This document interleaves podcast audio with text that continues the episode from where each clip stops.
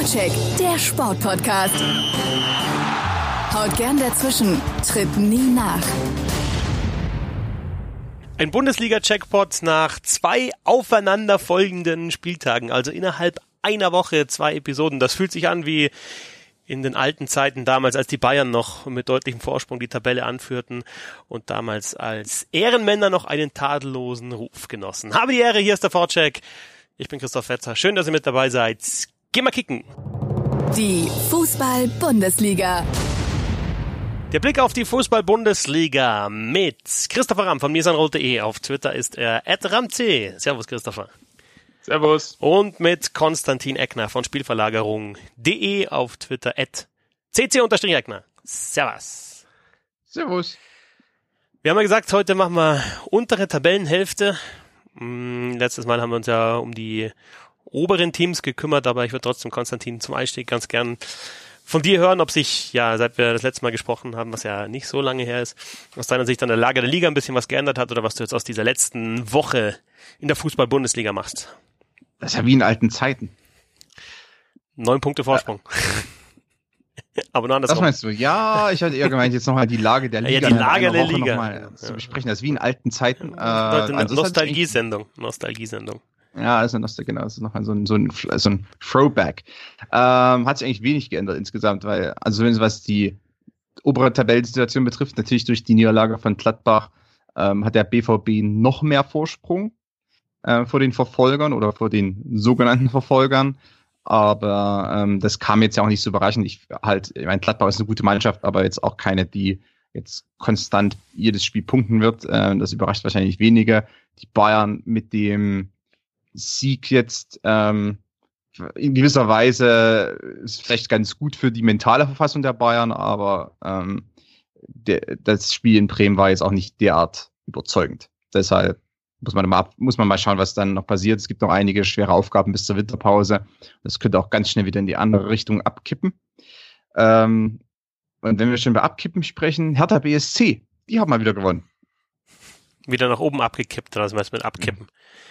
Ich weiß nicht, ich wollte jetzt einfach so eine Referenz zu Krujic oder Arne Meyer, ich keine Ahnung, ich weiß auch nicht. Ähm Nein, aber Hertha war ja so in einer relativ größeren Krise, nachdem vor einigen Wochen ich mich erinnern kann, dass die eigentlich die Mannschaft der Stunde waren ähm, aber auch ein bisschen Verletzungspech hatten und auch einige Spieler da ein gewisses Formtief durchschritten. Also jetzt die, der Sieg in Hannover bringt sich ein bisschen Aufschwung, äh, ein bisschen Aufwind für, für Hertha, die ja durch, dadurch, dass sie sehr viele Punkte äh, Anfang der Saison geholt haben, ja immer noch den Anschluss haben an die ähm, Europa League Plätze.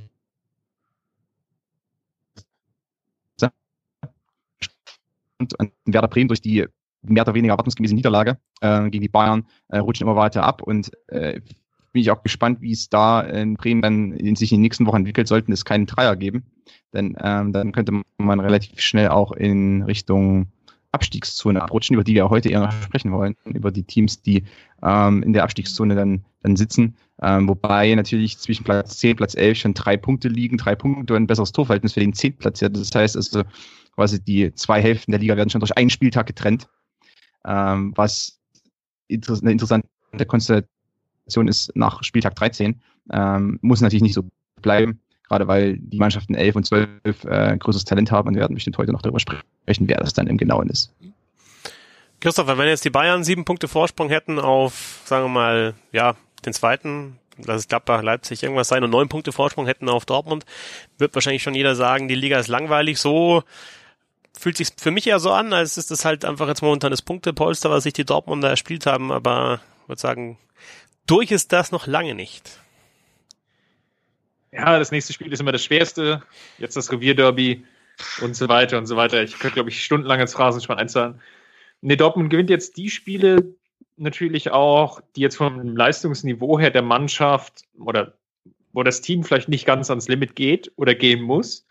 Das sind diese typischen Spiele, ja, gerade jetzt natürlich im Herbst, gerne genommen, gerne zitiert, ähm, wo es jetzt vielleicht nicht so wirklich Spaß macht bei zwei Grad und Dauerregen. Viele Grüße nach Nürnberg, sich dann irgendwie auf den Platz zu schmeißen und ja, dann schon die, die der Entkältung entgegensehnend ähm, das Spiel zu bestreiten. Das ist nicht jedermanns Sache. Und Dortmund gewinnt aber diese Spiele. Ich glaube, das Spiel gegen Freiburg war so ein ganz gutes Beispiel dafür. Es war qualitativ, glaube ich, nicht hochwertig. Dortmund hat vielleicht nicht mehr auch die, die Form aus dem Oktober, würde ich jetzt mal so ganz stark behaupten. Aber sie schaffen es dann auch, die Spiele zu gewinnen und auch noch relativ souverän zu gewinnen. Und das ist jetzt erstmal der, der wichtigste Fakt an der Stelle. Und solange sie die Spiele gewinnen, wird es eben auch schwierig, dann für andere Teams, die hinten dran stehen, ranzukommen. Vielleicht Leipzig, vielleicht wieder Bayern oder eben auch für Gladbach dann trotz vielleicht fehlender Mehrfachbelastung sich da oben zu etablieren und ja, als Verfolger von Dortmund die Saison zu bestreiten. Bevor wir auf die untere Hälfte schauen, würde ich noch ganz gerne ein bisschen was zu Hoffenheim sagen, weil ich nämlich am Samstag in Sinsheim war und da kommentiert habe für Amazon Music.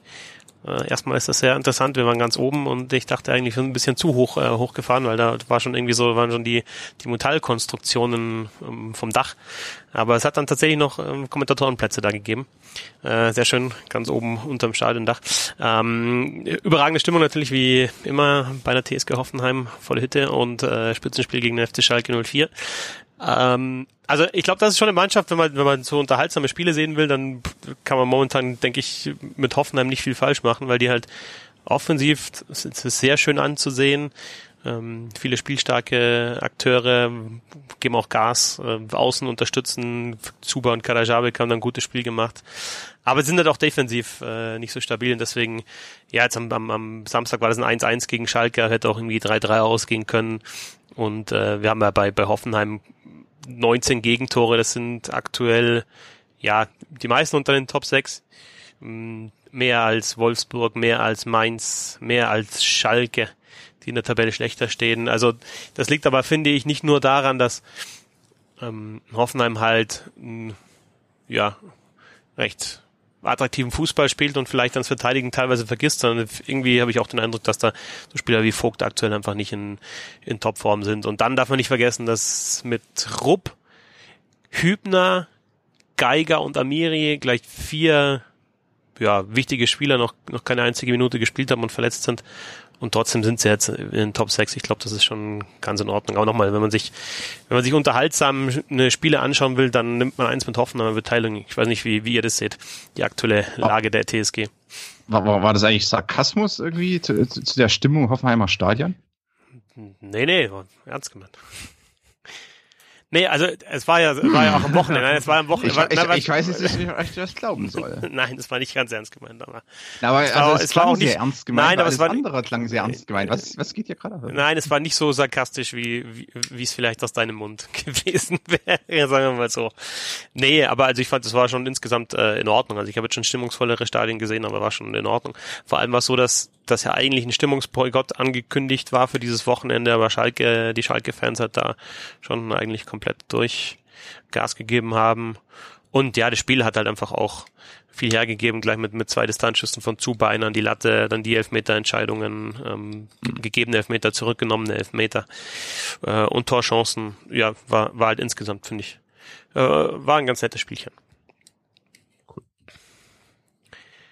Von euch dazu, zu Schalke werden wir nochmal kommen, dann ein bisschen ausführlicher, aber zu Hoffenheim vielleicht noch in Gedanken. Also ich fand zum Beispiel auch interessant, dem ihr beide auf der Rolle neben, also ich würde sagen, dass die auch da wieder ein, ja, ein 3-4-3 gespielt haben. Das ist ja irgendwie recht, recht flexibel, aber sie haben hinten die Dreierkette, die haben Karajabek und Zuba über außen, äh, Belfodil, Joel Linton und Grammaric waren dann recht flexibel da vorne, haben ein bisschen die Position gewechselt. Grammaric eher schon hängend, aber Belfodil ist ja auch einer, der sich fallen lassen kann, Bälle abholen kann.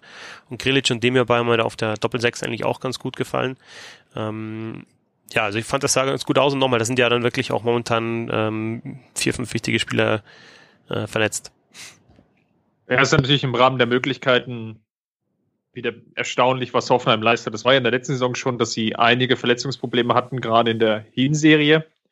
Dieses Jahr eigentlich ziemlich ähnlich vom Muster oder Verlauf, aber sie können es sogar noch besser kompensieren und spielen in der höherwert oder im höherwertigen europäischen Wettbewerb, namentlich Champions League anstelle von Euroleague. Und selbst da sah es jetzt lange Zeit nicht so schlecht aus, aber da haben sich natürlich auch die gleichen Probleme so ein bisschen herauskristallisiert. Ich glaube, sie spielen eigentlich eine europäisch fast noch besser als in der Bundesliga, würde ich behaupten. Und rauben sich da. Moment mal. Ja, du, ich, ich vergleiche jetzt das Niveau der Gegner natürlich. Was jetzt aber, aber Hoffenheim hat seit äh, Beginn der letzten Saison äh, eins von 13 Europapokalspielen gewonnen. Ja, ja, aber ich meine, das meine ich ja. Also das ist ja darauf, wo ich hinaus will. Sie spielen gut dort, also gut im Sinne von attraktiven Fußball. Sie spielen nach vorne, führen zum Teil, haben aber dann das Problem, dass sie viel zu viele individuelle Fehler machen und berauben sich dann der eigenen Stärke an der Stelle oder beziehungsweise sie berauben sich dem Ergebnis. Das ist eigentlich darauf, wo ich hinaus will. Weil wenn ich jetzt an die beiden Spiele gegen Lyon denke, wo sie tendenziell besser waren, wenn ich jetzt an das letzte Spiel gegen Donetsk denke, wo ich glaube, das muss man auch nicht verlieren. Und dann wird es halt im Endeffekt schwierig, dann weiterzukommen, logischerweise in der, in der Champions League. Aber die Chancen wären definitiv da gewesen, weil sie haben es halt eben auch geschafft, sich Torchancen zu erspielen. Und ähm, auch sie, sie erzielen ja auch Tore. Das ist ja gerade dann im europäischen Wettbewerb schon nochmal ein Stück weit spezieller, dann jede Partie zwei, drei Tore zu schießen.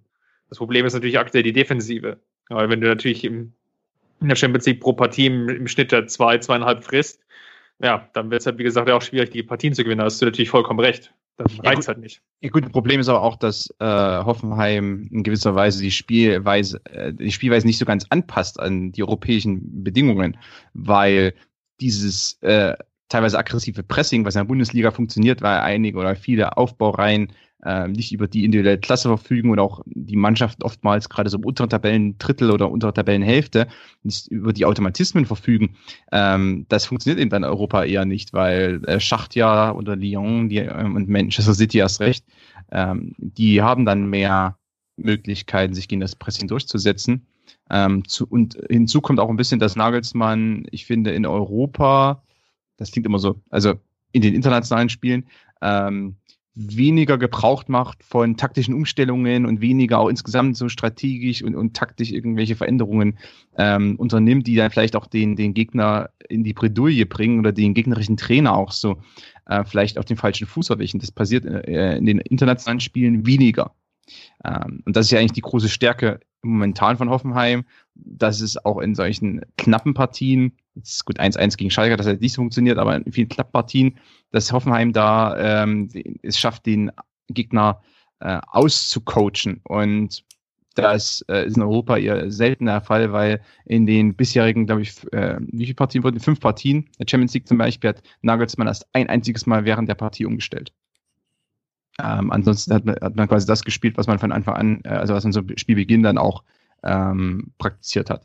Und in der vergangenen Saison, als es ja auch gegen ähm, wegen was Lugo Goretz, glaube ich, äh, nicht mal Siege gab. Ähm, also äh, auch da war das so ein bisschen der Fall, dass Hoffenheim etwas äh, international etwas weniger äh, taktiert hat und sich zurückhaltender präsentiert hat als in der Bundesliga, wo ähm, das schon häufiger der Fall ist, dass ähm, auch Nagelsmann mal ein, zwei Dinge probiert und dann vielleicht nochmal umstellt, nochmal umstellt, wenn es nicht richtig funktioniert, war jetzt in, in internationalen Partien eher äh, nicht der Fall. Und ähm, das äh, glaube ich, beraubt auch Hoffenheim ein bisschen der Stärke, weil individuell ist man eben gerade in der Defensive oder gerade in den hinteren zwei Reihen eben dann doch nicht ganz so gut besetzt. Ähm, vielleicht auf den Außenpositionen, aber zentral ist das äh, also im internationalen Vergleich wirklich unteres Mittelfeld.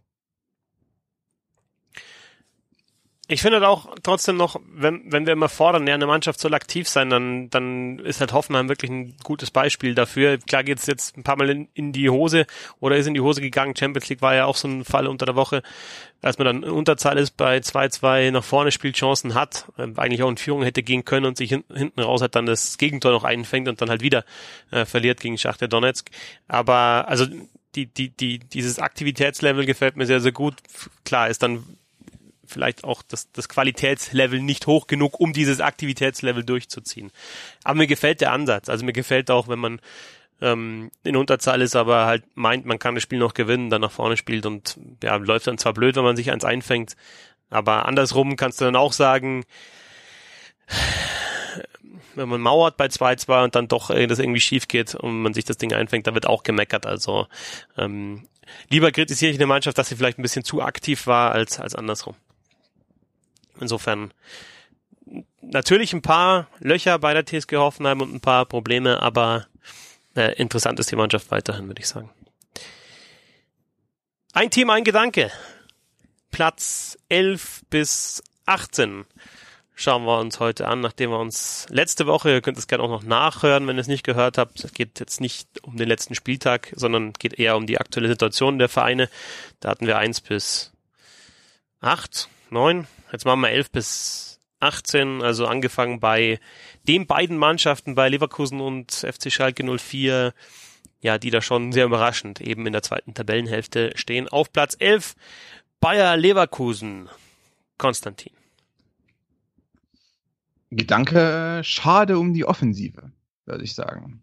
Denn Leverkusen verfügt über eine der talentiertesten Offensivabteilungen der Bundesliga.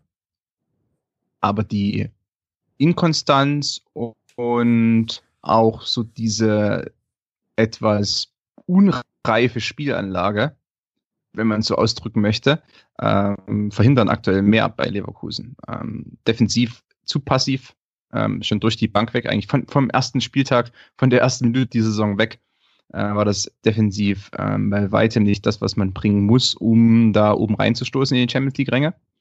Ähm, stattdessen eben viel Passivität, viel sich zurückziehen, viel am Strafraum verteidigen ähm, und zugleich eben dann auch die Offensive ihrer eigenen Stärken berauben, die ja individuell gesehen zu den Besten der Bundesliga gehört, unterhalb von Bayern und Dortmund, weil Harvards, Brandt, Bailey, Alario, Volland, Paulinho irgendwann noch.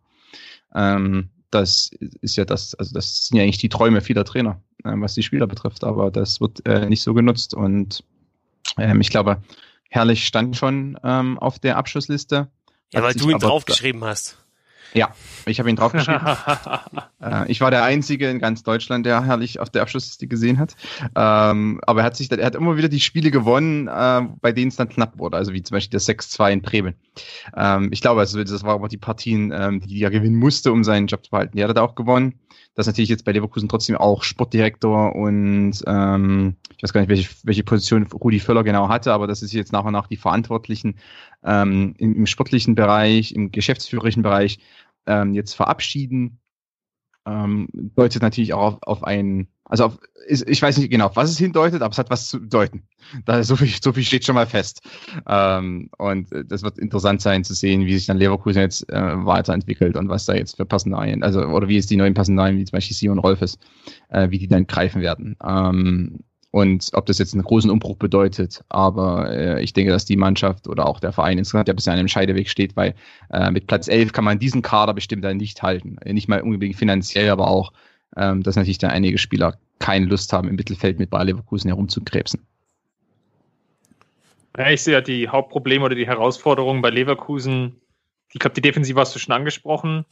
Wenn man mal so reinguckt, fast die Hälfte der Gegentore durch Standardsituationen sieben schon durch Ecke und Freistöße, drei noch durch Elfmeter. Das deutet natürlich schon sehr, sehr stark auf viele individuelle Schwächen auch hin, weil die Abstimmung nicht zu 100 Prozent passt, weil vielleicht Zuordnung nicht exakt genug ist.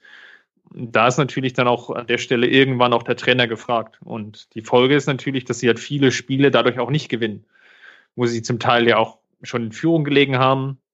In München jetzt ja unlängst auch wieder gegen Nürnberg ähm, schon geführt, dann trotzdem nicht gewonnen. Und so sammeln sie halt Punktverlust für Punktverlust im Endeffekt relativ unnötig ein. Und das ist eigentlich schade. Was natürlich daneben noch so ein bisschen fehlt, neben diesen defensiven Problemen, die ich sehe, ist natürlich auch, dass sie offensiv, du hast jetzt vorhin, Konstantin, von der großen individuellen Qualität gesprochen. Mir fehlt da so ein bisschen bei einigen Spielern auch der nächste Schritt. Also Bailey stagniert so ein bisschen.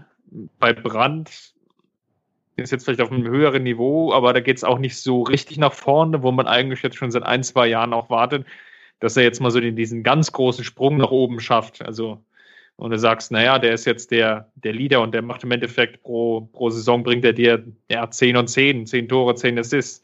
Und das sehe ich halt bei Brand aktuell in der jetzigen Verfassung auch nicht. Und dann kommt halt noch hinzu, dass in der vordersten Reihe Alario vielleicht jetzt auch nicht mehr so hundertprozentig funktioniert. Volland hat halt immer mal wieder Spiele drin, wo viel Verschnitt ist. Das läuft mal ganz gut, dann, dann macht er mal wieder einen Doppelpack. Dann passieren wieder drei, vier, fünf Spiele, wo, wo er wieder nicht trifft und wo er vielleicht auch größere Chancen auslässt. Ich glaube, da gibt es auch im, im, im Kader, in der Kaderzusammenstellung, beziehungsweise in den Betonen der Stärken der Spieler gibt es auch einige Probleme. Konstantin, du hast gesagt, in, in Konstanz, wenn man sich die Ergebnisse anschaut, dann unterstreicht das das auf jeden Fall. Äh, einmal drei Siege in Folge, Europa League gegen äh, Ludogorets Rasgrad dazugenommen. Ähm, und dann vierter, fünfter Spieltag in der Bundesliga gegen Mainz und gegen Düsseldorf. Und dann nochmal zwei Siege in Folge. Werder Bremen 6-2, auch von dir angesprochen. Und äh, das 5-0 gegen Gladbach dann im Pokal ähm, in der zweiten Runde da hattest du dann zum Beispiel bei den beiden Spielen das Gefühl, okay, jetzt, da hat Bellarabi zum Beispiel ganz groß aufgespielt, da hat das System dann irgendwie funktioniert und da hattest du dann so ein bisschen das Gefühl, okay, jetzt, jetzt reißen sie es rum, aber dann kommen halt, in der Liga sind dann danach Niederlagen gegen Hoffenheim 1-4 und Leipzig 0-3 gekommen, also die haben in der kompletten Saison ähm, noch, noch keine wirkliche Serie hingelegt und das ist diese Inkonstanz, ist ja was, was Leverkusen schon seit Jahren verfolgt und ich kann es mir Konstantin eigentlich auch nicht wirklich erklären, weil klar kann man jetzt sagen, es passt vielleicht nicht alles, äh, auch die individuellen Leistungen vielleicht nicht, vielleicht ist der Kader nicht optimal aufgestellt, aber trotzdem halt noch deutlich zu gut, um da halt im Mittelfeld rumzukrebsen. Ja, aber die Inkonstanz kommt ja auch ein bisschen daher, dass äh, bei Leverkusen immer, ähm, und das soll jetzt nicht böse klingen, aber man gibt sich immer so mit einer 2 Plus zufrieden.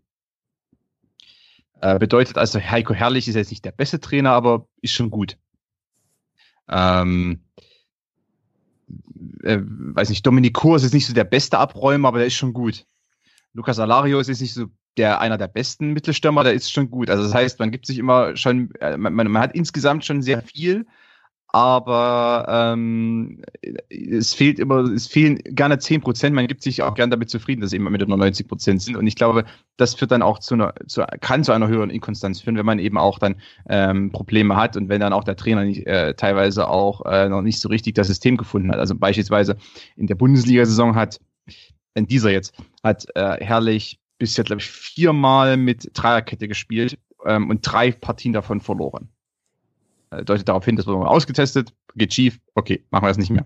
Ähm, als, als Beispiel. Und dann eben auch die Stürmersituation. Also es gibt keinen festen Mittelstürmer. Ähm, da, da stehe ich ja Christopher vollkommen zu, dass eben Alario voll an, dass das wechselt sich so ab.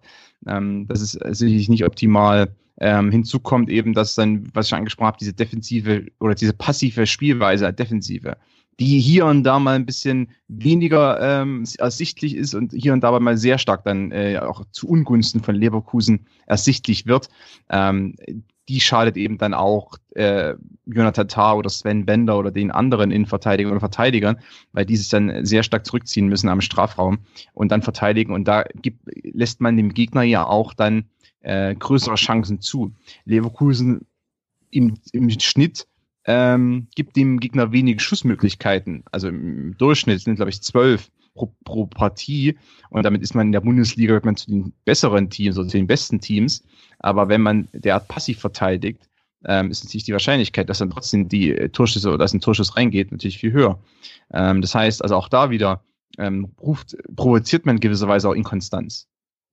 Ähm, weil man sich ein bisschen mehr da, dann so dem, dem Glück überlässt. Ähm, oder dass man dann eben auch vielleicht das eine oder andere krumme Ding kassiert. Und dann hinzu kommt eben diese Schwäche bei Standardsituationen, was für mich immer ein Indiz dafür ist, dass ähm, nicht ganz diszipliniert oder korrekt im Training gearbeitet wird. Bei Standardsituationen kann man, ähm, auch das Verteidigen von Standardsituationen kann man eigentlich äh, immer wieder trainieren, weil es ein repetitiver Vorgang ist. Ähm, das wird eben weniger getan anscheinend. Oder es wird schlecht gemacht, dann ist es auch, auch nicht unbedingt äh, ein Ruhmesblatt für den Trainer. Ähm, und äh, auch das führt dann natürlich zu größerer Inkonstanz. Das heißt, auch Partien, die man eventuell dominiert oder zumindest äh, zu seinen eigenen Gunsten gestaltet, ähm, gehen dann eventuell noch verloren, weil man hier den einen oder anderen Standard ähm, zulässt und dann eben die Tore kassiert, äh, obwohl man vielleicht gerade in dem Moment ähm, in, über, in einer überlegenen Position war.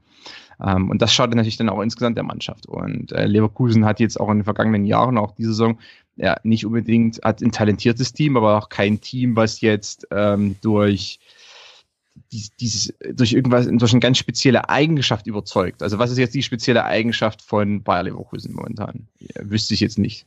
Also es gibt jetzt auch nichts Spezielles. Aber ich meine, unter Roger Schmidt gab es das anfangs noch, aber auch dann zum Ende eher nicht mehr. Und aktuell sehe ich es überhaupt nicht. Äh, ich sehe jetzt nicht, also das, was jetzt sozusagen Leverkusen momentan auszeichnet. Und das ist natürlich auch ein großes Problem. Also es, Inkonstanz führt ja oftmals dazu auch aus einer ähm, mangelnden Konsequenz in vielen Einzelteilbereichen. Also wenn es laufen würde, dann würde ich sagen, bei Leverkusen, also zu Tempo-Fußball über die Flügel, ähm, Kombinationen sind laufstark, das könnte schon so ein ähm, ja, so eine Charakteristik sein, aber das sieht man halt so selten. Also jetzt ja, von, auch von den Spielern her, also Bellarabi, Brandt, ähm, Bailey, hm? Ich habe gesagt, dann ist es auch kein Charakteristikum, wenn es in die, die Ja, genau. Na, aber das ist das halt eben, also da, aber das ja, ist ja, ja gerade so, das finde ich das, das äh, Mysterium bei, bei Leverkusen, dass man das eigentlich erwartet, aber es kommt dann zu selten. Ähm, ja. Aber also die, die ich meine, du hast da vorne Harvards als gegen Nürnberg, Harvards Brandt, Bellarabi, Volland und Bailey Alario kommen von der Bank. Äh, also das ist schon nicht so schlecht. Gut, jetzt ja, hat es da viel geregnet. Die, ja, die kannst nicht ja. werten, ja, kannst als, aber du hattest die in anderen Spielen auch, die Spiele. Ja. Äh, ein Team, ein Gedanke, ihr hört, es können noch mal mehr Gedanken werden. Ähm, auf Platz 12 Christopher, der FC Schalke 04, der Vizemeister der Vorsaison. Die graue Maus der Bundesliga. Und das meine ich jetzt wirklich so, wie ich es jetzt gesagt habe. Schalke ist, glaube ich, mit vielen Erwartungen in die Saison gestartet und ich konnte schon zum Saisonstart das eigentlich nie ganz nachvollziehen, weil wichtige Spieler haben das Team verlassen, Goretzka, Meier, die schon auch eine wichtige Rolle hatten. Zudem wurden Leistungsträger wie Naldo eigentlich immer älter. Dann frage ich mich halt auch, ja, was, was ist jetzt so der nächste Schritt, ne, den das Team jetzt machen kann? Geholt wurden größtenteils Ergänzungsspieler, beziehungsweise Spieler, die den Kader eher breiter gemacht haben. Und da war jetzt keiner dabei, wo ich jetzt sagen würde, der passt jetzt vom Beginn an oder das ist jetzt einer, der, der muss jetzt immer spielen, weil der ist jetzt so der, der unumstrittene Star. Das sollte Rudi sein. Das hat aber aus verschiedenen oder klappt aktuell aus verschiedenen Gründen, glaube ich, nicht. Und ja, dann stehst du eben da als Schalke 04, wo du jetzt stehst. Das ist eigentlich die, die gleichen Probleme, die sie in der letzten Saison hatten wo sie eigentlich auch schon sehr, sehr viele Spiele verloren haben, was zwar dann noch in der Vizemeisterschaft endete, was aber, glaube ich, eher daran lag, dass viele andere Teams einfach noch schlechter waren oder Phasen hatten, wo sie schlechter sind, zum Beispiel eben Dortmund in, im Herbst unter Bosch. Und es, es, es fehlt dann eigentlich so ein bisschen die Weiterentwicklung. Wenn ich jetzt auch mal so schaue, das größte Problem ist, glaube ich, nach wie vor der Sturm. Sie schaffen es einfach nicht, die Torchancen, die sich ja zum Teil erspielen, das ist ja alles auch gar nicht so schlecht, zu verwerten es liegt dann einfach auch daran, wenn ich jetzt gucke, Marc Uth jetzt neu gekommen, Expected Goals als Spieler, ja, 2,1, das ist jetzt nicht ein besonders großer Wert. Nach knapp elf Spielen ein Tor erzielt. Burgstaller, der zweite Stürmer, Expected Goals 2,4. Naja, das ist jetzt okay, das ist jetzt ein bisschen mehr, aber jetzt auch nicht viel.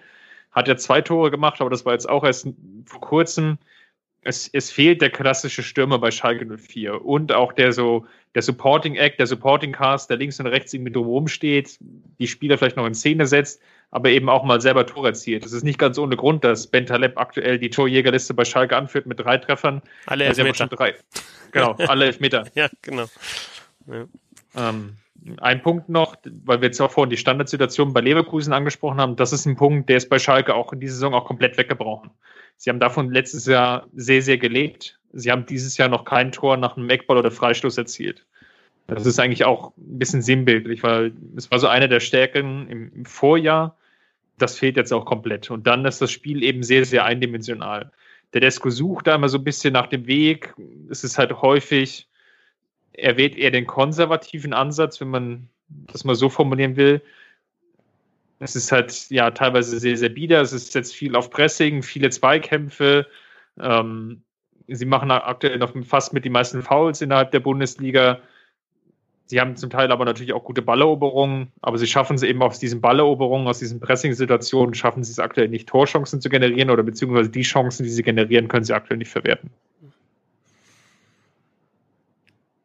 Konstantin, die Defensivstärke war ja ein großes Plus in der Vorsaison beim FC Schalke 04, waren viele Spiele dabei, wo man halt tatsächlich dann mal durch eine Standardsituation 1-0 gewonnen hat oder in Führung gegangen ist, vielleicht noch ein zweites Tor nachgelegt hat. Mm, also personell ist hat der Christopher schon angesprochen, in der Abwehr ist Kehrer weg, Sané spielt jetzt gar, ähm, Sané spielt und Naldo spielt gar keine Rolle mehr. Ähm, die letzten Partien immer auf der Bank gewesen. Ähm, Goretzka Meier für, fürs, fürs Offensivspiel dann wichtig. Ähm, Uth ist jetzt aktuell auch verletzt. Ähm, Burgstaller jetzt am Samstag hatte seine Möglichkeiten, er macht einfach die Bude nicht. Also ich sage jetzt mal, ein guter Stürmer macht er halt wirklich auch aus diesen zwei, drei, vier Chancen, zwei gute, zwei, zwei Halbchancen, macht er halt ein Tor. Ähm, ja, und dann ist Christ äh, Konstantin für mich auch die Frage, betreibt es vielleicht auch Domenico Tedesco momentan ein bisschen. Jetzt hat er gegen Hoffenheim sich schön eine Raute überlegt. Um, nach, äh, nach einer echt schwachen Phase bringt vorne einen 20-jährigen Stürmer mit Wright, ähm, probiert es mit der Raute, stellt es dann aber irgendwann um in der zweiten Halbzeit, spielt wieder Dreierkette äh, und wechselt und holt dann noch einen Punkt, der jetzt aus meiner Sicht ja eher glücklich war. Also es sind, sind so mehrere Faktoren, die, die momentan sicherlich dafür verantwortlich sind, dass der Schalke eben da steht, wo man steht.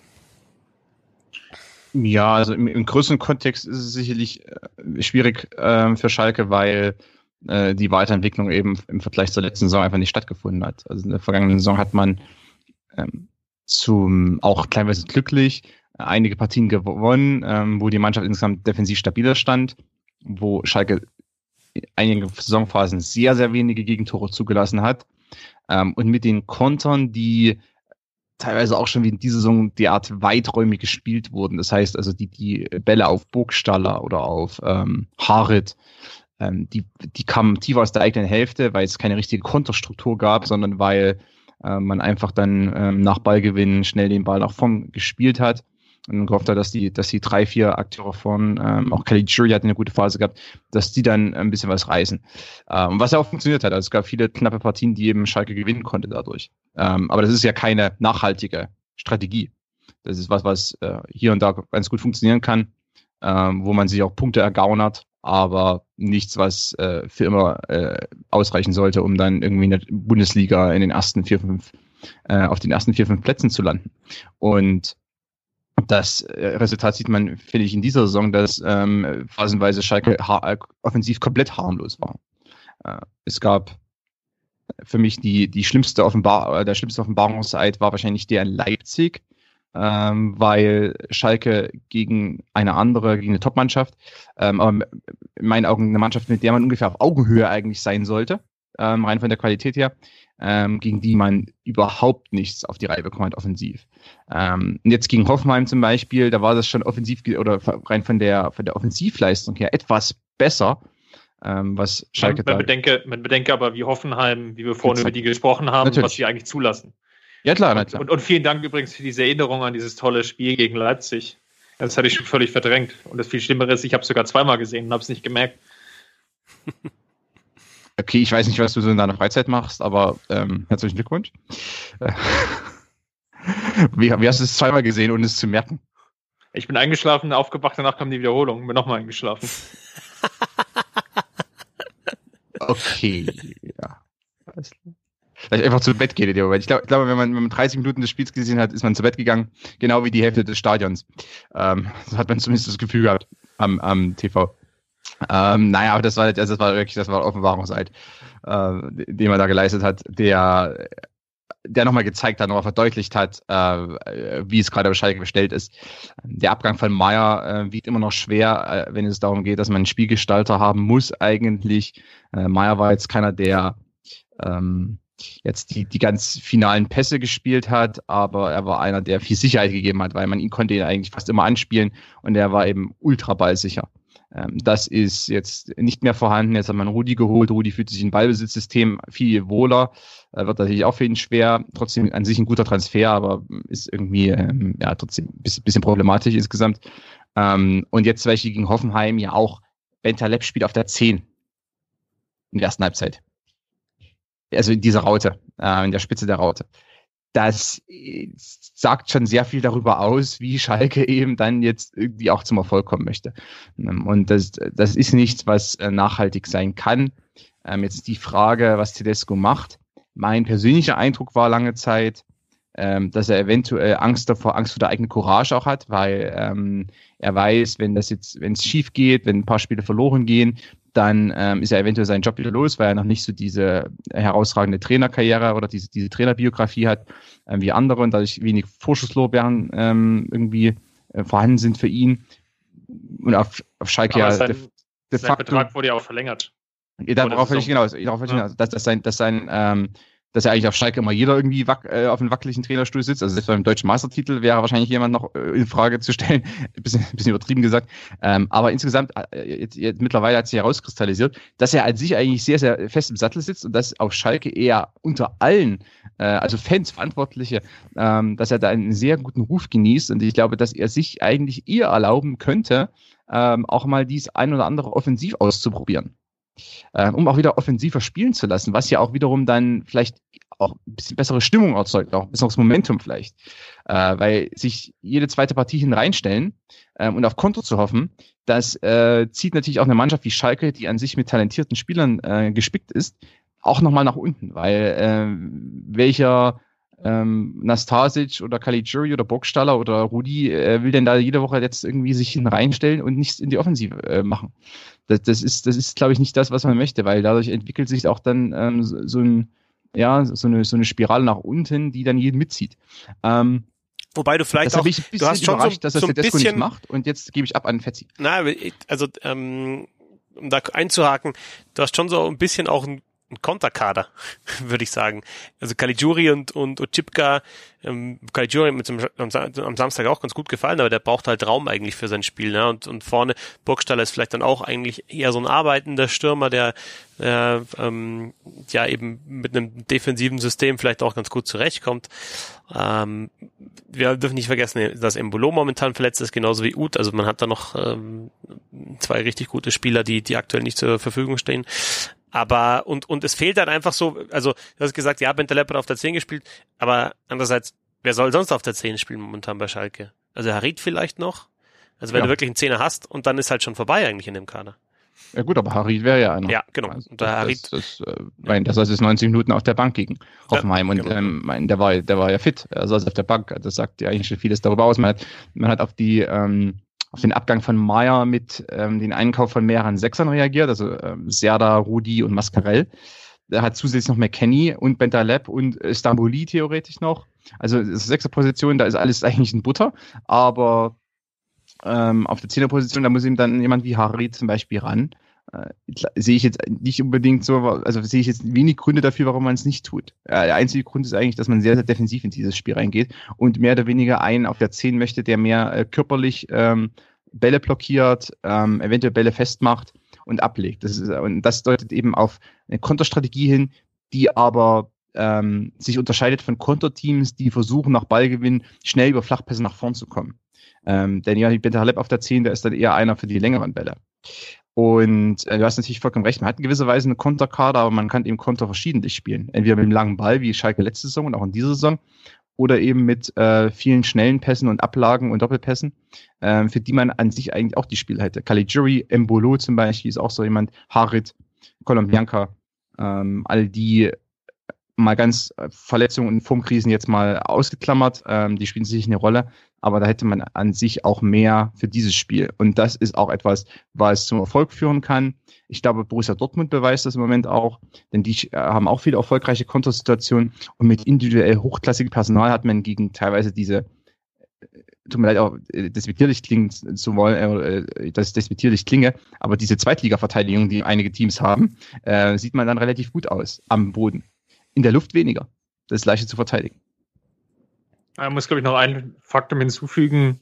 Man muss, glaube ich, sehr, sehr stark unterscheiden zwischen Kontermannschaft oder Konterteam und was daraus resultiert. Weil sie schaffen das ja auch nicht dann gegen die Teams, die oben stehen, dann vielleicht mit so einer Taktik zum Erfolg zu kommen, sondern sie punkten ja aktuell eigentlich nur gegen die Teams, die unten drin stehen. Also sie haben jetzt von der Top 6, haben sie jetzt bis auf Dortmund schon alle gespielt. Und ja, im Endeffekt keine Partie gewonnen. Also nicht gegen Gladbach, nicht gegen Leipzig, nicht gegen Bayern, nicht gegen Frankfurt, nicht gegen Hoffenheim.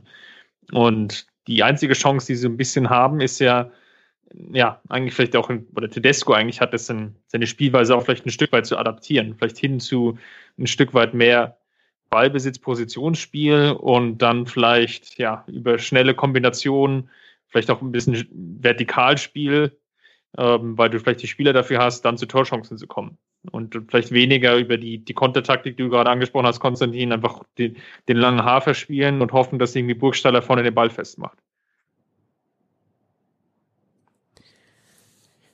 Auf Platz 13 in der Fußball-Bundesliga aktuell eine Mannschaft, die man da vielleicht ungefähr auch so erwartet hätte, anders als bei Leverkusen und bei Schalke. Der SC Freiburg, Konstantin. Ja, ähm, ich glaube, ich hatte es schon in unserem internen Chat mal geschrieben, der sogenannte Streichkandidat im Abstiegskampf. Okay, ich, äh, ich habe äh, keine weiteren mit. Wie, ähm, wie weit geht das Wortspiel? Wie weit geht das Wortspiel? Musst du es erklären? Es oder? Geht, ich kann es auf die Spitze treiben. Apropos ja. Spitze treiben. Äh, Freiburgs Offensivstil. ähm, ja, Freiburg spielt eigentlich wie jedes Jahr. In gewisser Weise. Wie jedes Jahr unter Streich. Sehr physisch, ähm, sehr auf Schnelligkeit bedacht, aber in einer etwas in einer fokussierteren Weise als jetzt vielleicht andere Teams, als vielleicht letzte Saison Hertha zum Beispiel. Ähm, und mit einem Kader oder mit ein, einem Kader jetzt ohne, mit ganz wenigen so herausragenden Spielern, äh, sehr vielen austauschbaren Spielern, sehr viel Ausgeglichenheit, ähm, was wiederum Streich entgegenkommt, weil Streich sehr ähm, fordernd ist, körperlich und dadurch auch immer mal wieder Spieler hat, die dann, den, den der, der Sprit ausgeht oder die dann verletzt sind. Ähm, das ist an sich ja ganz gut für Streich, wenn er dann diesen ausgeglichenen Kader hat, da macht es sich nicht ganz so bemerkbar. Äh, ich habe das Gefühl, dass er teilweise pro Saison dann so 30 Spieler einsetzt. Ähm, also vergangene Saison war das aber auch noch 32 Systeme, muss man auch noch dazu sagen. Ja, natürlich, natürlich ein 32 System, aber es sind wirklich also 30 Spieler. Da gibt es manche, die machen irgendwie so 10 Spiele, dann sind die bis zum Ende der Saison nicht mehr irgendwie, tauchen nicht mehr auf, nicht mehr, mehr am Kader. Ähm, ist interessant insgesamt, wie das Streich so hinbekommt, aber vielleicht, vielleicht auch. Äh, die, alte Magath-Schule. Ja, in gewisser Weise. Magath hat ja damals bei Schalke auch mal 50 Spieler gehabt. Ähm, ich glaube, Schalke hat heute noch welche unter Vertrag, die Magath geholt hat.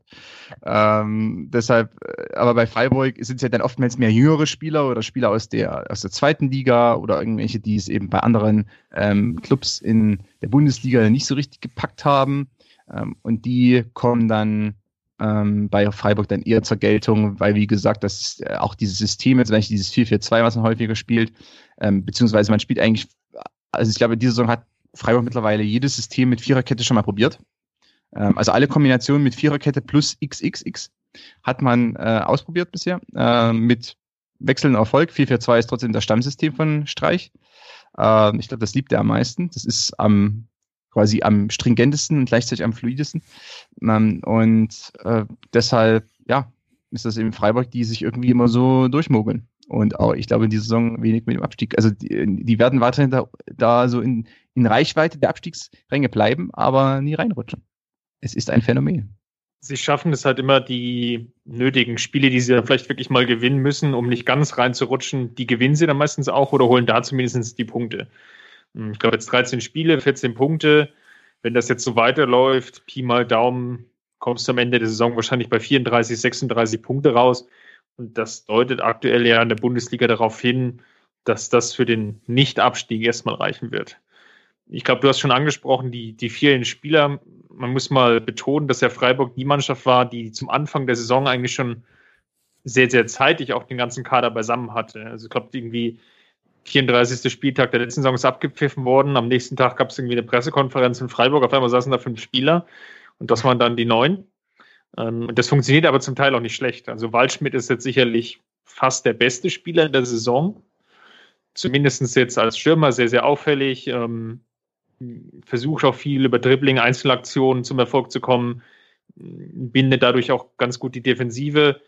Gondorf ja auch neu gekommen ist sicherlich auch ein sehr interessanter Spieler, der sich da ganz gut einfindet im Mittelfeld und dann auch ein bisschen Stabilität reinbringt. Und vielleicht auch in der Abwehr nochmal Heinz zu nennen, der ja nicht ganz fehlerfrei ist, glaube ich, in allen Partien, aber doch ein Stück weit ähm, ja auch das im Endeffekt bringt, was ein durchschnittlich bis ordentlicher Bundesligaspieler eben bringen kann. Und davon, wie Konstantin auch schon angesprochen hat, haben sie eben sehr, sehr viele. Und ja, das reicht dann halt immer mal wieder, um einfach so Punkte einzusammeln. Natürlich gibt es halt Probleme, dass sie halt kein richtiges Kombinationsspiel haben, dass sie natürlich jetzt im Abschluss ihrer Chancen nicht besonders gut sind. Das liegt vor allem auch daran, weil vielleicht Petersen in die Saison noch nicht so reingekommen ist, wie er vielleicht schon in der letzten Saison dann funktioniert hat. Und der beste naja, Stürmer der Liga ist verletzt, das nicht vergessen. Ja. Hashtag Niederlechner ist Gott. Und schlussendlich natürlich auch, dass sie halt, ja, dadurch natürlich irgendwie ein bisschen vielleicht ausrechenbarer sind oder äh, nicht, nicht ganz so funktionsfähig sind wie wenn Ben Petersen vielleicht auch mal in Dortmund einfach mal aus 40 Metern einfach mal einen reinhängt. Dahin, wo die Eule schläft. Das fehlt halt vielleicht jetzt ein bisschen, aber gut, ähm, Ende vom Lied. Am Ende, ich glaube auch, wie Konstantin gesagt hat, sie sollten nichts mit Abstieg zu tun haben. Aber bei Freiburg ist es eben auch dieser schmale Grad, wo es einfach mal so kippen kann, dass sie dann vier, fünf Spiele nicht gewinnen und sich am Ende der letzten Saison, wo sie sich doch schon sehr, sehr gequält haben, noch vor den HSV da über die Ziellinie zu kommen. Auffällig auch bei, bei Freiburg, dass sie Jetzt klar, gegen Dortmund haben sie verloren, 2-0, aber sie haben gegen die Bayern haben sie den Punkt geholt, sie haben gegen Gladbach 3-1 gewonnen, sie haben gegen Leverkusen beim 0-0 einen Punkt geholt, sie haben Schalke 1-0 geschlagen, gegen Hoffenheim haben sie 1-3 verloren, aber das ist jetzt von den vorderen beziehungsweise Schrägstrich Spitzen Teams, größeren Teams, das einzige Spiel Frankfurt 0-2 noch, ähm, das man verloren hat. Aber man hat auch noch keine richtige Klatsche jetzt wirklich kassiert in der Saison. Und wenn es nochmal deutlicher wird, wie beim 1-4 in Augsburg, dann kommt danach ein 0-0 gegen Leverkusen, 1-1 gegen Hertha BSC, ein 3-1 gegen Mönchengladbach. Das ist was, was ich jetzt auch schon länger verfolge. Ähm, Freiburg berappelt sich relativ schnell wieder, wenn man mal ein Spiel auch deutlich verloren hat. Das ist ab und zu mal dabei, dass man auch mal, was ich, 1-4, 2-5 äh, verliert. Aber es ist nicht so, dass das dann einen Negativtrend einleitet, sondern meistens kommt dann die gute Reaktion, auch gerne mal mit einem 1-1 oder einem 0-0, aber das ist ja auch völlig okay. Auf Platz 14 steht der FC Augsburg, Konstantin. Jetzt hat Christopher ja gemeint, dass Schalke die graue Maus der Liga wäre. Ich sage mal, Augsburg ist eigentlich die graue Maus der Liga jetzt seit einiger Zeit. Denn ähm, ähnlich wie Freiburg wird Augsburg wahrscheinlich auch in dieser Saison nicht absteigen. Ähm, aber man sieht jetzt auch wenig Spektakuläres von, äh, vom FCA. Ähm, hat sich gewisserweise etabliert in der Bundesliga auf so einem Mittelfeldniveau. So aller eben VfL Bochum, dem Original unter den grauen Mäusen der Liga.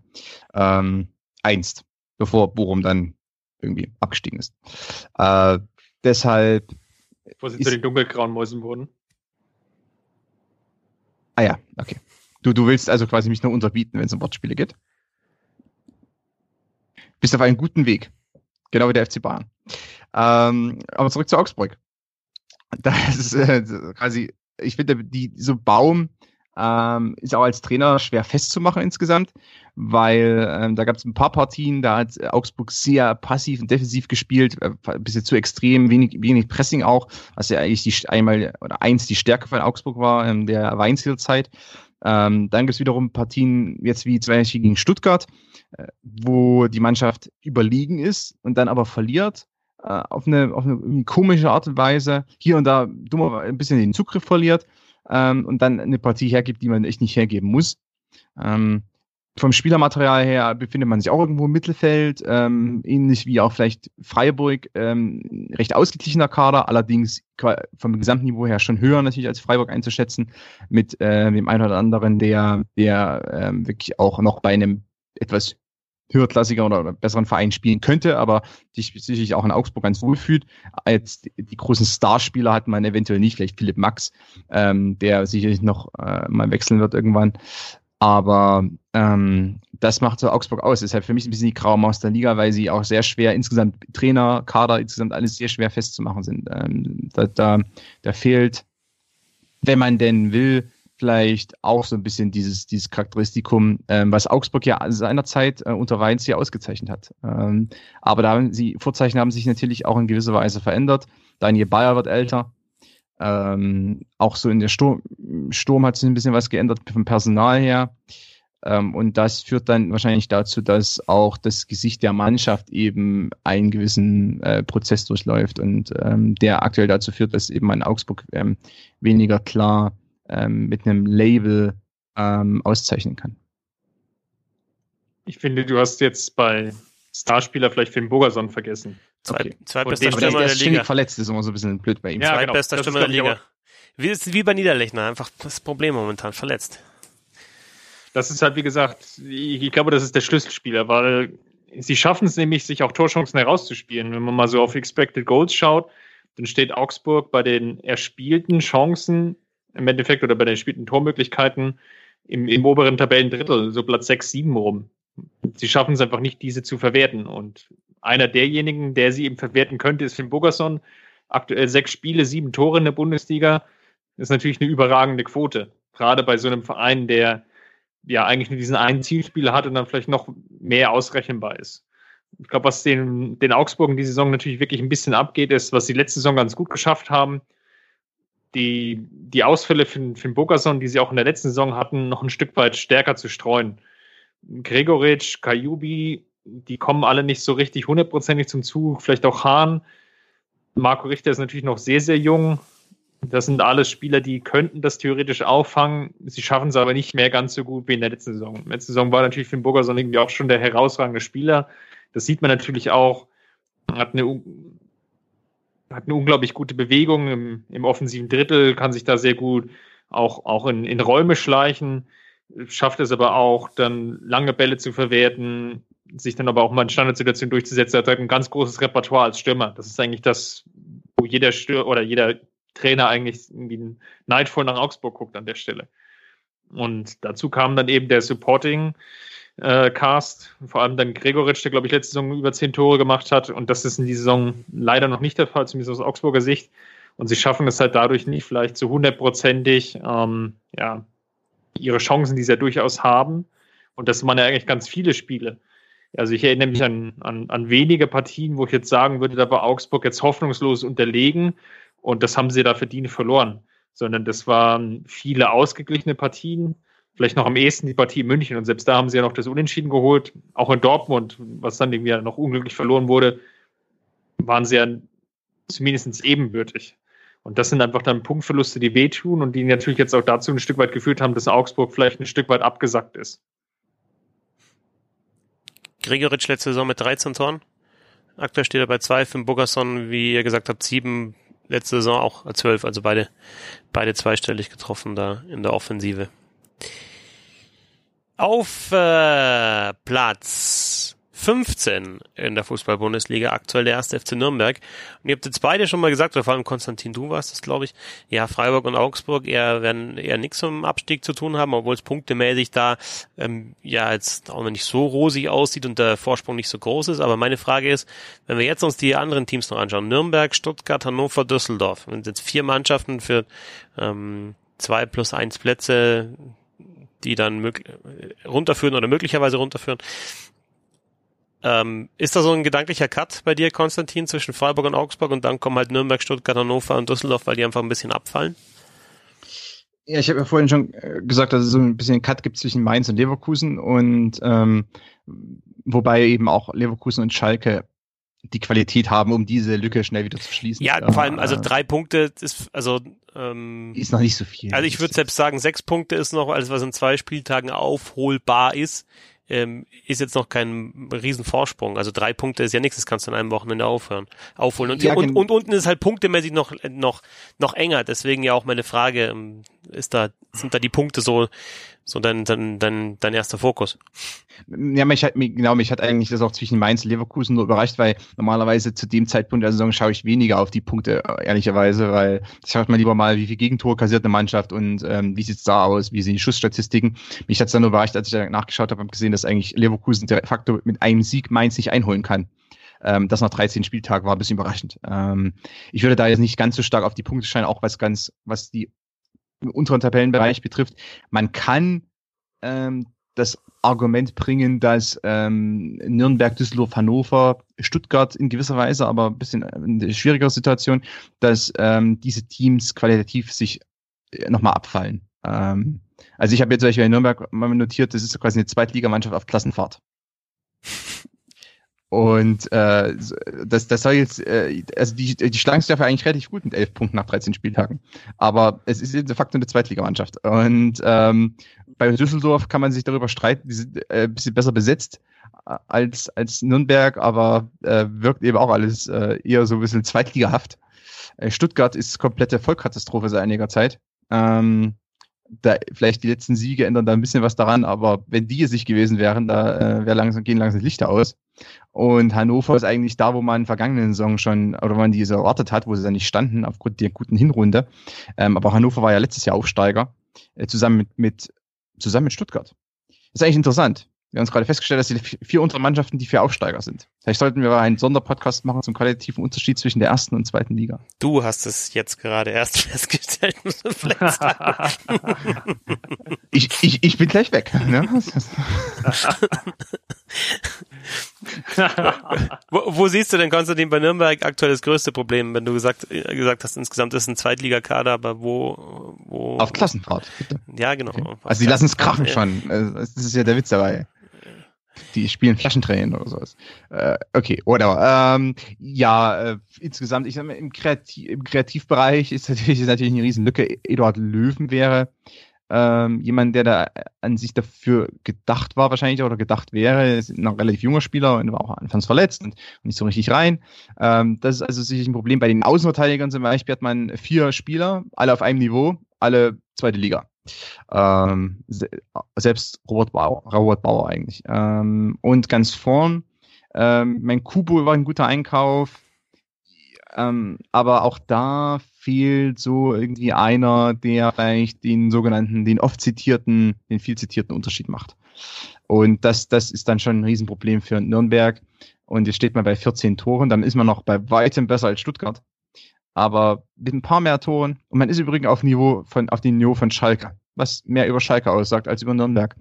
Und mit vielleicht einem Kreativspieler mehr, der vielleicht auf der Zehnerposition spielen könnte, auf der Achterposition und vielleicht einem Individualisten ganz vorn irgendwie in der Sturmreihe, äh, würde Nürnberg schon noch viel, viel besser aussehen. Aber das ist natürlich leichter gesagt als getan, weil die Nürnberger haben aufgrund ihrer großen finanziellen Schwierigkeiten ähm, auch mit einer, einem Art Zweitliga-Kader geplant und können sich, was die Ablösesummen betrifft, äh, also fast nichts leisten. Ähm, also, also Transfers um die eine Million sind ja schon, äh, sind ja schon Kraftakte für, für die Nürnberger momentan. Deshalb ähm, kann, kann man jetzt ja der sportlichen Führung in dem Sinne keinen Vorwurf machen. Die können am Ende auch nur das Geld ausgeben, was sie auf dem Konto haben. Und die Spieler, die Erstliga-Format haben hätten, sind ja dann äh, in den letzten Jahren schon weggegangen und spielen jetzt auch Erste Liga, aber anders. Bei Schalke. Also, ja, genau, bei Schalke. Ja. Eigentlich alle, alle, alle bei Schalke, oder? Alle bei Schalke, also. Ja. Eigentlich ist es so, dass Nürnbergs nicht Abstieg spielt auf Schalke bin gerade im Kopf durchgegangen. Ich habe eigentlich nur an Schalke gedacht. Ja, ah. eigentlich schon, ja. Aber gut, da schließt sich ja der Kreis. Ja, ich glaube, Konstantin hat schon enorm viel angesprochen. Dadurch, dass man natürlich wenig finanzielle Möglichkeiten hat, war es, glaube ich, vor der Saison schwierig, die Baustellen, die, glaube ich, auch die Verantwortlichen gesehen haben, dann zu schließen. Ich glaube, man war lange Zeit auf der Suche nach Flügelspielern und hat da versucht, irgendwie alles möglich zu machen durch den europäischen erhitzten Markt, durch den Wechsel auch von Ronaldo, war natürlich relativ viel Geld da bei vielen Vereinen und das, das zerrt sich ja dann komplett durch bis ans, ganz ans Ende der Nahrungskette, wo dann vielleicht irgendwo Nürnberg steht, ähm, die dann wenig Optionen hatten, noch aktiv zu werden. Man hatte, glaube ich, auch so ein bisschen gehofft, ganz am Ende am berüchtigten Deadline Day nochmal aktiv zu werden. Aber selbst das war, glaube ich, nicht von Erfolg gekrönt in dem Sinne, dass man da irgendwie einen Spieler noch holen konnte oder ausleihen konnte, der den Unterschied ausmacht. Und ja, so ist das Spiel natürlich sehr, sehr stark geprägt von vielen individuellen Fehlern, was natürlich auch so ein bisschen vielleicht an der nötigen Qualität liegt. Man verteidigt halt sehr, sehr tief, häufig im 4-4-2 meistens. Petrak als Sechser zum Teil auch ja fast so in der Libero-ähnlichen Position. Also die, die, die Abstände in den Ketten werden sehr, sehr eng gehalten. Ähm, das sieht im Regelfall alles immer ganz gut aus, bis dann meistens irgendwie ein, zwei individuelle Fehler dazu führen, dass das ganze System in sich zusammenbricht. Und ähm, das ist, glaube ich, aktuell wirklich das größte Problem. Du hattest ja, glaube ich, ähm, Christoph vorhin auch angesprochen, bei Freiburg, da ist jetzt kein Ausreißerspiel dabei im negativen Sinne. Und bei Nürnberg ist das aber der Fall. Wenn da irgendwie das System, was so halbwegs stabil ist, dann irgendwie mal aus den Angeln gehoben wird, dann führt das meistens dazu, dass es dann halt auch gleich eine Klatsche gibt. Obwohl das halt vorher gar nicht so schlecht aussah. Selbst die Partie auf Schalke, jetzt unlängst, war ja gar nicht so schlecht. Ich glaube, Kubo, wenn ich es noch richtig im Kopf hatte, hatte, glaube ich, ja sogar noch die Chance auf das 1-0. Im, Im Gegenzug, äh, krasser individueller Aussetzer, zack 0-1 und dann geht es halt irgendwie dahin. Und das sind die ganz, ganz häufigen Partien eigentlich von Nürnberg. 0-7 Dortmund, 0-6 RB Leipzig, 2-5 Schalke 04. Das sind so die, also da hat man jetzt 18 der 30 Gegentore hat man in den drei Spielen geschluckt. Was andererseits dann aber auch wieder heißt, so schlecht stand dann die Defensive in den meisten anderen Spielen auch nicht. Also da waren schon ein paar zu 1 zu 0 Spiele mit dabei. Ja, aber ähm, das sind halt dann oft auch nur Unentschieden, die da rausspringen. Deswegen insgesamt zu wenig Punkte. Auf Platz 16 Konstantin, der VfB Stuttgart, der Aufsteiger vor der vergangenen Saison. Neun Tore aus 13 Spielen. Oder auch 26 Gegentore. Und du hast äh, vorhin, glaube ich, gerade war es das Wort Katastrophe oder irgendwas in die Richtung im Mund, im Mund genommen bei Stuttgart. Vollkatastrophe. Vollkatastrophe war sogar, ja. Äh, einmal ah. drei Tore gemacht gegen Freiburg beim 3-3 und sonst nur zweimal mehr als eins. Die Spiele wurden dann allerdings auch gewonnen gegen Bremen und gegen Nürnberg. Und das waren dann halt auch die äh, zwei der drei Siege, die man geholt hat. Und dann zuletzt am Wochenende das 1 0 gegen den FC Augsburg. Trotzdem Im Klassiker. Trotzdem eine Vollkatastrophe, Konstantin. Also der, der Schwabenklassiker, oder wie? Schwabenklassiker, der Schwabenklassiker. Der, der Schwabiko. Ähm, ja, ja, Vollkatastrophe in dem Sinne, ich meine, äh, ein Blick auf den Kader und auf dem äh, Potenzial, was eigentlich die Mannschaft hat. Dann ein Blick darauf, was äh, Anfang der Saison äh, teilweise praktiziert wurde. Und auch dann jetzt zuletzt, hier sah es ja auch nicht so viel besser aus, aber ich sage mal, diese, diese fast schon, diese Angsthasen-Fußball am Anfang der Saison, ähm, das ist dann schon fast eine Vollkatastrophe, ja. Das äh, muss man leider so sagen. Und das hat sich jetzt auch nicht unbedingt so stark verändert. Ähm, der, allein die Personalwahl ähm, zieht sich aus der letzten Saison auch durch, also mit, mit äh, damals mit Gentner auf der Außenposition, jetzt auch wenn zuletzt mit Maffeo dann eigentlich, eigentlich ein Rechtsverteidiger auf der, auf der Rechtsaußenposition, ähm, also wo man, wirklich damit mit auch nochmal im Mittelfeld mit mehreren Defensivakteuren eigentlich äh, auftritt. Äh, das äh, spricht eben schon dafür, dass ähm, Stuttgart in gewisser Weise das Potenzial nicht ausschöpft und wirklich äh, ja, was, wie, weiß ich gar nicht, weiß gar nicht, worauf, man, worauf ich eigentlich da noch hinaus möchte. Ich meine, äh, es ist eben so, dass, dass man da komplett einfach das liegen lässt, was, was man hat an Talent. Ähm, und das kann ganz schnell dazu führen, dass es wieder so eine Saison wird, wie jetzt schon einmal äh, vor paar Jahren, als es dann in die zweite Liga ging, also vor, vor drei dann. Ähm, weil ähm, da, und da war Stuttgart auch personell gesehen, also bei weitem nicht, also nicht zu den schlechtesten drei, vier Teams der Liga gehört. Das ist auch in diesem Jahr der Fall. Also wenn es darum geht, äh, um verschenktes Potenzial, dann ist Stuttgart die klare Nummer eins in der Liga. Ähm, der Kader ist jetzt nicht dafür gemacht, um in der Europa League zu spielen, aber wenigstens äh, Platz 10 oder so sollte schon drin sein. Also wenigstens auf Augenhöhe mit, mit Mannschaften wie Mainz oder Bremen. Das sollte eigentlich schon drin sein. Ähm, aber lieber spielt man eben mit 4-4-1-1 oder mit ähm, mit was auch immer, mit äh, Gentner als hängende, Stürm, als hängende Spitze in einem 3-4-3. Ist dann eben so. Ähm, muss man sich aber auch nicht wundern und dann äh, spielt man beispielsweise gegen Augsburg zu Hause, ich habe es jetzt mal nachgeschaut, und hat 35 Prozent Ballbesitz. Damit ist eigentlich alles ja. gesagt. Das ist, kann man so stehen lassen. Ich glaube, das äh, spricht mehr als alles, was wir jetzt noch hier erörtern oder äh, was wir uns jetzt noch verbal äh, aus, irgendwie aus den Hüften quetschen. Ich vielleicht noch ein Argument einbringen. Christopher quetscht noch. Schön. Ich quetsch noch. Ich bringe noch ein Argument noch ein Ja, ja. Und zwar, man hat ja lange Zeit gehofft, dass Korkut dann derjenige Trainer ist, mit dem man dann das Team weiterentwickelt. Und ähm, das hat man aber irgendwie im Laufe der, oder zum Beginn der Saison, das hast du ja schon, glaube ich, ganz gut rausgearbeitet, ja gar nicht gesehen. Da war viel defensiv destruktiver Fußball dabei. Ähm, hatte überhaupt eigentlich gar keine Spielidee. Also wirklich null. Und da, da fehlt so ein bisschen die, die Weiterentwicklung. Das ist so ein bisschen so dieser andere Schubert-Effekt, wenn man das ein bisschen catcherisch formulieren will, weil es lief ganz gut. War irgendwie so eine Euphorie drin. Man hat vielleicht auch Spiele gewonnen in der letzten Rückrunde, die man hätte gar nicht gewinnen dürfen. Und auf einmal sieht das dann ganz toll aus am Ende des Tages aber die, die wirkliche Leistungsfähigkeit, die vielleicht in dem Team steckt oder die vielleicht auch in dem Trainer drin steckt, war so ein bisschen verschönt oder nicht, nicht wirklich zu ersehen. Und die, die Quittung hatte man dann am Anfang der Saison dafür bekommen, eben weil eigentlich diese komplette Spielidee verloren gegangen ist. Jetzt der, der Wechsel auf Weinziel ist sicherlich interessant, wobei das ja vom Start weg eigentlich auch schon ja, komplett in die Hose ging. Also man erinnert sich daran, ich glaube, die 0 zu 10 Tore, glaube ich, in den ersten boah, waren es zweieinhalb Spiele, wenn ich es richtig noch im Kopf habe. Das war natürlich ja ein denkbar unglücklicher Start für Weinziel. Und jetzt fängt sich das Ganze so ein bisschen, aber das ist wirklich auf, auch wieder eher darauf bedacht, wieder sehr aus der Defensive herauszukommen. Ich würde es ja nicht mal so richtig Mittelfeldpressing nennen. Das ist eher so ein, ja, wir versuchen da irgendwie halbwegs zu stehen und dann einfach so den langen Ball auf Gomez zu spielen. Der im Übrigen jetzt auch schon so nicht mehr ganz eben auf dem Niveau ist, was er schon mal hatte. Ist natürlich auch in der Karriere, wenn man die von Gomez ein bisschen verfolgt, hat er natürlich auch immer wieder diese Phasen gehabt, auch diese längeren Phasen, wo er einfach auch viele Torchancen nicht gemacht hat. Und das ist eigentlich auch so ein bisschen sinnbildlich dafür, wo Stuttgart aktuell steht. Auf Platz 17 in der Fußball-Bundesliga. Hannover 96, Konstantin. Guck nicht hin. Guck nicht hin. Es ist so furchtbar. Ja, also genau, also ich muss ehrlicherweise sagen, Hannover 96 klammer ich mental fast schon aus.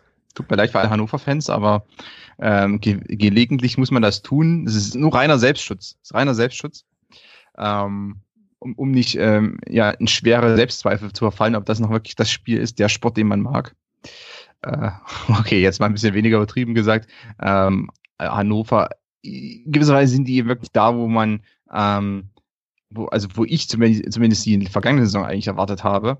Äh, sie wurden anfangs dieser Spielzeit noch gelegentlich auch rausgeboxt äh, durch Bibu oder Füllkrug. Ähm, das war, hat, hat hier und da noch ganz gut oder hat mal, hat hier und da mal noch funktioniert. Ähm, aber das ist natürlich nichts, was man ähm, langfristig dann durchhalten kann. Das funktioniert einfach nicht. Und große Probleme, Spielaufbau, ähm, war schon in der vergangenen Saison so, ähm, dass also Hannover eigentlich grundsätzlich unter Druck gerät, wenn der Gegner ein bisschen höher presst als, als tieferes Mittelfeldpressing, dann ähm, gerät Hannover unter äh, also in schwere Probleme eigentlich. Du musst dann oftmals zum langen Ball äh, greifen. Dadurch gibt es ja manchmal so Ping-Pong-Partien, äh, in denen dann äh, irgendwie der Ball von keiner Mannschaft so richtig festgemacht wird und dann äh, ist das eben sehr unkontrollierbar, auch für Hannover. Äh, hier und da kann man dann vielleicht äh, das noch zu seinen Gunsten lenken, aber das muss nicht unbedingt sein. Und äh, zuletzt was eben immer wie immer seltener der Fall einfach. Ähm, und dann äh, war man, also war Hannover schon deutlichst unterlegen ähm, in, in einigen Partien, was auch eben nicht dafür spricht, dass man ins, äh, ganz einfach das Ruder rumreißen könnte. Ähm, das, das gibt vielleicht für andere Teams unten drin, die eher äh, die Möglichkeit haben, aber bei Hannover sind es fundamentale Probleme. Ähm, dann wird die Personalie Breitenreiter natürlich auch dann, dann kritisch gesehen irgendwie und ähm, das wie hat es, wie hat es Kind so schön gesagt? Ähm, er will Breitenreiter kein Ultimatum stellen. Also es war vor dem vor der Niederlage jetzt am Wochenende gegen Hertha. Er will ihm kein Ultimatum stellen, aber ich glaube, so aus den letzten fünf Partien müssen schon drei gewonnen werden. Das war so, so ein klassischen Kind gebaut. Also er, soll, er will kein Ultimatum stellen, aber er soll gefälligst gewinnen, ansonsten ist er joblos. Ähm, okay. Also ich kann mir sehr gut vorstellen, dass bei Hannover äh, spätestens der Winterpause was passiert auf der Trainerposition. Ob das dann ähm, zu einer Veränderung führen wird, bin ich auch noch gespannt. Äh, was, was beim Kader der Fall ist, ein bisschen unstrukturiert insgesamt, der Kader. Ähm, äh, in gewisser Weise ein 4-4-2-Kader. Einige Sechser, einige Flügelspieler, ein paar, ähm, die auch von drin in, auf einer Doppel, äh, Doppel-9 äh, als hängende Spitze spielen können, beispielsweise. Ähm, und dann eben ein Haufen Abwehrspieler außen in. Das ist das ist alles. Also sehr, sehr, sehr auf 4-4-2 und aber ähm, auf, ausgerichtet, interessanterweise. Äh, und dafür spielt aber dann Han Hannover ähm, sehr viele Systeme mit Dreierkette. Also, das ist eben auch, das ist so ein bisschen sinnbildlich dafür, was aktuell da so läuft. Ähm, ob dann ein neuer Trainer da irgendwie dann was reißen muss, ich bin dann, ich bin da eher gespannt, wer es dann wird und ähm, ob man dann den Trainer quasi kauft, mit vielleicht einem gewissen Gedanken dahinter, wie der den Kader nutzen könnte, oder ob man einfach irgendeinen Trainer kauft, der gerade verfügbar ist und der schaut sich dann den Kader an und ähm, muss dann mal so schauen, was er macht. Ähm, das kann auch passieren. Ich könnte sehr, es könnte sehr gut darauf hinauslaufen. Ich vermute stark ähm, das, das Letztere, so wie ich die Fußball-Bundesliga kenne. Ja, ich definitiv auch. Letzteres. Definitiv Letzteres. Ja, ich, ich glaube auch. Und das ist dann eben, das führt dann auch nicht zu unbedingt zu besseren, vielleicht für zwei, drei, vier Spiele. Ähm, aber dann ähm, ist dann der Effekt auch wieder weg. Und äh, da wird ein Trainer kommen, der dann sich den Kader anschaut und dann wahrscheinlich erstmal irgendwie einen, einen großen Flipchart braucht, um äh, zu schauen, wie er das jetzt eigentlich äh, so strukturiert hinbekommt, dass, dass, dass da irgendwas daraus wird. Ähm, und Hannover hat in dieser Saison schon, ähm, ich zähle gerade acht verschiedene Systeme ausprobiert, keins mehr als zweimal. Ähm, und das hat nichts mit taktischer Flexibilität zu tun, sondern mit, oh Gott, was machen wir eigentlich? Ja, ich muss dazu sagen, vielleicht noch ein Fakt aus der Statistikabteilung reingereicht. Expected Goals. Ähm, wir haben jetzt, glaube ich, über alle Teams gesprochen oder typischerweise sind ja Teams, die unten drin stehen, zeichnet sich ja auch dadurch aus, dass sie halt häufig ja, schlechter performen, also die Expected Goals höher sind als die erzielten Tore. Und bei Hannover ist wirklich das einzige Team, was da unten drin steht, was sogar schon mehr Tore geschossen hat, als eigentlich statistisch erwartet sind. Und das sind eigentlich die, die allergrößten Alarmsignale, die die eigentlich angehen müssen. Weil das ein bisschen schon darauf hindeutet, dass man eigentlich sogar noch einen Tick besser performt, als, als man eigentlich gerade steht. Und das ist wirklich dann der, der ganz große erschreckende Faktor. Na, man ein Tor mehr als Schalke. Ja, Expected Goals, aber nach dem Schlusslicht, was wir gleich besprechen werden, ganz unten. 13 erwartet, 15 geschossen. Aber ich frage mich, woher die 15 kommen. Aber komischerweise die Partien, die ich von Hannover gesehen habe, das waren diese Saison, glaube ich, zwei oder drei, waren, glaube ich, zwei Siege und ein Unentschieden. Also vielleicht sollte mir Hannover auch mal ein bisschen Geld bieten, dass ich mich ins Stadion setze. ich rufe Martin an. Ja, genau, kannst du mal die Kind anrufen, der macht das dann. Jetzt zuletzt war auch Bebu nicht dabei. Äh, das ist natürlich, also jetzt, jetzt einige Zeit Bebu. Ähm, das war ja dann auch, da hat Anfang der Saison noch mal einiges rausgerissen. Wir haben noch das äh, Schlusslicht, Christopher, das du ja schon kurz angesprochen hast. Fortuna Düsseldorf, der zweite Aufsteiger neben dem ersten FC Nürnberg. Äh, 13 Tore gemacht. Ähm, wie ist da die Expected Goals Zahl? 13,32.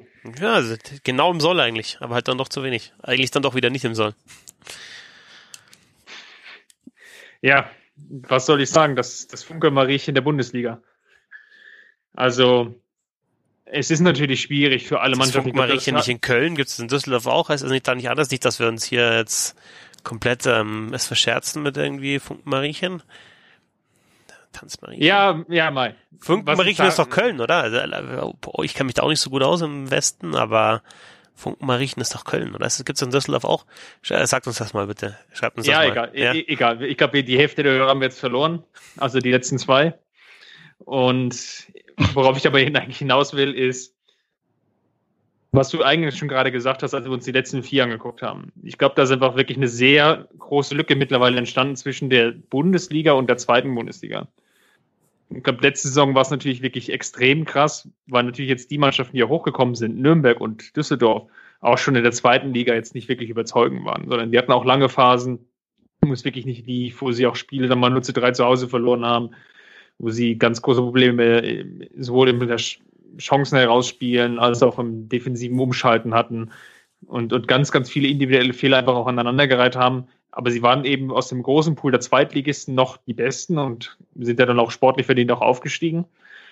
Es, es reicht halt aber nicht für die Bundesliga. Und natürlich spielt da Geld auch irgendwo eine gewisse Rolle. Wir haben jetzt auch bei Nürnberg schon drüber gesprochen. Es gibt eigentlich nahezu keine großen finanziellen Möglichkeiten selbst was man immer so typischerweise erwartet, neue Aufsteiger oder wie Düsseldorf, Traditionsmannschaft, aber auch Nürnberg, da ist dann jedes Mal die Hütte voll. Und das, das sieht man ja bei Düsseldorf gar nicht. Also ich müsste, glaube ich, gucken, ob, ob Düsseldorf überhaupt schon ein Spiel ausverkauft hatte diese Saison.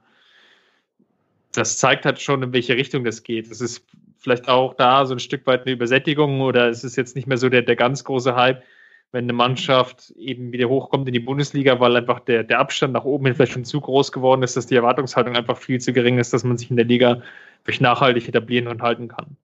Und das ist natürlich irgendwie auch jetzt bei Düsseldorf so der Fall. Es ist irgendwie alles ganz nett, aber ich glaube, man könnte so durch jede, jede Reihe durchgehen, durch jede Kette und man findet da halt irgendwie so die, die ein oder andere Schwachstelle, die dann einfach, ja, wo das halt Prädikat Bundesliga tauglich zumindest mal ein Fragezeichen bekommen würde. Und klar sind dann immer so Überraschungserfolge dabei, wie das 3-3 gegen, gegen Bayern. Das sind halt immer Punktgewinne, die, die sind dann nett und nimmt man gerne mit, aber mir fehlt halt so ein bisschen, ja, die, die spielerische Qualität, um im Abstiegskampf da wirklich mitzuhalten. Konstantin, gibt's von dir da noch eine Ergänzung? Eigentlich nur die, äh, Düsseldorf insgesamt mit einer etwas unterschätzten Offensivabteilung. Ähm, Rahman, ähm, Luke Bacchio hat jetzt äh, einen ganz guten Auftritt gehabt in der Jans Arena. Stimmt's, Christoph? Ja, der erste Dreier oder der erste Hattrick gegen Bayer seit Ebbe Sand 2001. Ebbe Sand, ja. Ebbe Sand und wer war es noch? In ein, ich glaube, äh, Karl-Heinz Förster oder so irgendwie. Oder? Es war, glaube ich, der sechste, der es jetzt geschafft hat, gegen Bayern Hattrick okay, zu erzielen. Okay. okay. Das ist ein illustrer Kreis. Treffen sich einmal im Jahr im Übrigen. Ähm, Bei Uli Hönes. Ja, jetzt ist jetzt, jetzt in der Statistik auf jeden Fall kein Sand mehr im Getriebe. Oh Gott, äh, Jetzt sind auch die letzten beiden Zuhörer noch entgangen. Äh, jedenfalls, äh, ja, also wie, was ich hinaus wollte, ist, dass Ahman und, und auch äh, Zimmer, ähm, also Stöger, also, es gibt also, also ich finde die Offensivabteilung insgesamt äh, talentiert, ähm, bisschen unterschätzt. Sagen wir. Lux würde ich vielleicht auch nochmal erwähnen, der ja, aber der Kiel extrem gut funktioniert hatte. Aber ah, der spielt irgendwie nicht so richtig ja. häufig. Also der er spielt schon immer mal, aber irgendwie. Er kommt halt meistens rein und dann hm. ist es immer ganz nett, aber er hat da auch noch kein Tor gemacht ja, es ist ähm, auch, ähm, also Kiel hat auch anders gespielt. Ähm, hatte da mehr Möglichkeiten für Ablagen, äh, auf Schindler zum Beispiel. Bei, bei Düsseldorf fehlt es ein bisschen. Ich, ich glaube eben, dass die Offensivabteilung an sich ähm, gut ist und aber eben das auch nicht so richtig fokussiert wird, sondern das ist einfach so, sind ein gute Spieler, die werden dann irgendwie 4-1-4-1 oder 5-3-2 oder so aufgestellt und dann ähm, spielen da eben fünf Leute vorn und dann sollen die mal was machen. Ähm, ist übrigens ein bisschen Friedhelm Funkel ähm, Geschichte in dem, in dem Sinne, weil Funkel ist äh, einer der, nicht nur er allein, aber jetzt bei Düsseldorf sieht man das schon, gutes Auge für Talent. Nicht unbedingt so gutes Auge dafür, wie man die jetzt einsetzt. Ähm, deshalb, äh, aber Funkel insgesamt, ähm, und er ist sicher nicht der allein, aber äh, hat eigentlich schon in seiner Karriere häufig gutes Auge für Talent gehabt jetzt über seine sagen wir, Rollenverteilung und wie er dann so einzelne Spiele einsetzt, da kann man ihn dann ein bisschen kritischer hinterfragen, vielleicht hier und da. Soweit also der Blick auf die Plätze 11 bis 18 in der Fußball-Bundesliga. Wenn wir das nächste Mal sprechen, werden wir wahrscheinlich dann schon das Hinrundenfazit machen. Und ähm, dann natürlich auch wieder unser elf, also elfte Hinrunde benennen. Ähm, jetzt sind wir einmal durch die, die, Tabelle. Wir haben ein, zwei Mannschaften. Mainz, glaube ich, hatten wir es gar nicht. Mainz ist die einzige, die wir nicht hatten. Wolfsburg vielleicht noch. Ja, die haben wir vielleicht ein bisschen vergessen. Die werden aber dann beim nächsten Mal natürlich besprochen. Vielen Dank an äh, Christopher Ramm von mirsanroth.de auf Twitter zu finden unter ramc. Danke, Christopher. Danke, danke. Und Dankeschön, Konstantin Eckner von Spielverlagerung.de auf Twitter at cc-eckner. Danke euch. Ich bin Christoph Fetzer auf Twitter at Fetzi6. Danke fürs Zuhören, bis zum nächsten Mal und lasst euch auch mal rollen. Vorcheck, der Sportpodcast.